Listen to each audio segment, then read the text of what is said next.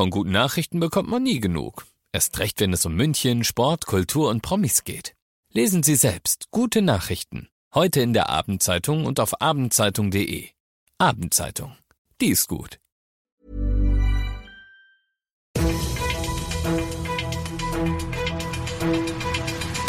95 5 Charivari, das München Briefing, Münchens erster Nachrichtenpodcast.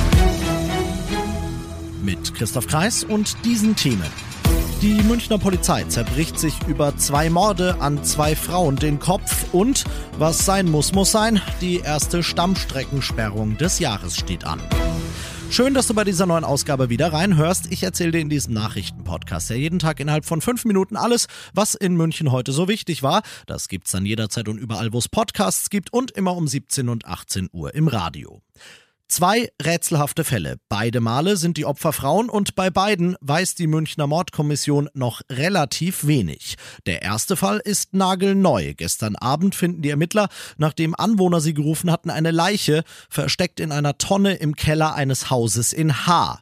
Wie lang sie da schon liegt, Unklar, aber die Leiche ist schon verwest. Eine Obduktion heute Morgen kann nur einwandfrei klären, dass es eine erwachsene Frau ist, die Verletzungen durch spitze Gewalt aufweist, die wohl auch tödlich waren. Tathergang, Tathintergrund, Täter, Tatmotiv, Identität der Toten, alles derzeit noch Fragezeichen, aber die Ermittlungen haben ja auch eben erst begonnen. Zweiter Fall, und der ist gar nicht neu, sondern beschäftigt die Polizei schon seit 1995. Da verschwindet die damals 19-jährige Münchnerin Sonja Engelbrecht. Letztmals gesehen hat sie damals ihr Freund an der Tramhaltestelle Stiegelmeierplatz. Die damaligen Spekulationen, dass sie getötet oder entführt und an Menschenhändler verkauft worden sein könnte, verlaufen im Sand.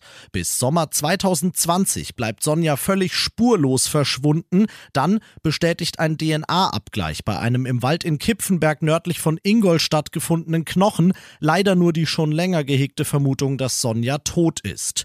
Die Polizei zieht heute jetzt ein vielleicht letztes Ass aus dem Ärmel, um den Fall nach über einem Vierteljahrhundert doch noch lösen zu können.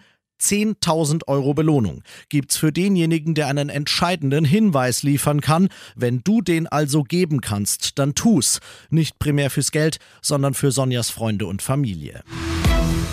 Du bist mittendrin im München Briefing und nach dem ersten großen München-Thema schauen wir auf das, was Deutschland und die Welt heute bewegt hat. Das G für genesen. Künftig soll es in Deutschland nur noch drei Monate gelten. Und das, das hat Gesundheitsminister Lauterbach heute nochmal bekräftigt, sei auch gut und sinnvoll so. Denn das Problem sei folgendes, wer Delta gehabt hat, der kann sich halt schon nach drei Monaten wieder mit Omikron infizieren. Charivari-Reporterin Zoita Sowali. Nur drei Monate in Deutschland, aber sechs in der übrigen EU. Es gibt seit Tagen sehr viel Diskussion um den verkürzten genesenen Status bei uns und auch Forderungen nach einer Rücknahme, ganz besonders aus der Union. CSU-Chef Söder hält den, so wörtlich, nationalen Alleingang Deutschlands für höchst widersprüchlich. Das sieht Gesundheitsminister Lauterbach anders. Er kann aber nicht kontrollieren, wenn die Länder zum Teil an der ursprünglichen Frist festhalten wollen, sagt er. Er hält das für falsch und will deshalb mit den Ländern nochmal über die Umsetzung sprechen.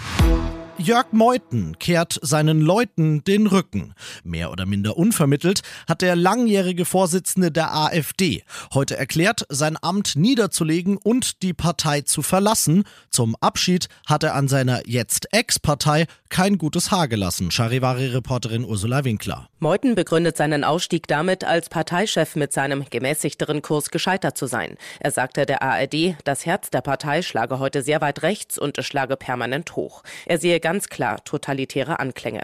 Gerade in der Corona-Politik habe die Partei etwas Sektenartiges entwickelt. Die AfD will er verlassen, sein Mandat im Europäischen Parlament aber behalten. Damit steht er weiter unter politischem Druck. Wegen Ermittlungen in seiner Spendenaffäre soll seine Immunität aufgehoben werden. Damit aber hängt sein Rückzug nach eigenen Angaben nicht zusammen. Und das noch zum Schluss. Die Zeiten sind jedem Münchner bekannt, denn es sind immer die gleichen und sie sind jedem Münchner verhasst. Freitag 22.30 Uhr bis Montag 4.40 Uhr. In diesem Zeitraum fährt dieses Wochenende keine einzige S-Bahn zwischen dem Ostbahnhof und der Hackerbrücke und nächstes Wochenende, wo wir gerade schon dabei sind, übrigens auch nicht. Denn die Deutsche Bahn muss satte neun Kilometer etwas marode gewordene Gleise austauschen. Alternativen sind in erster Linie die U5 und die Tram 19, deren Takt auf Bitten der Bahn sogar extra verstärkt wird. Alles weitere dazu findest du auf charivari.de und jetzt ab in ein hoffentlich wunderschönes Wochenende.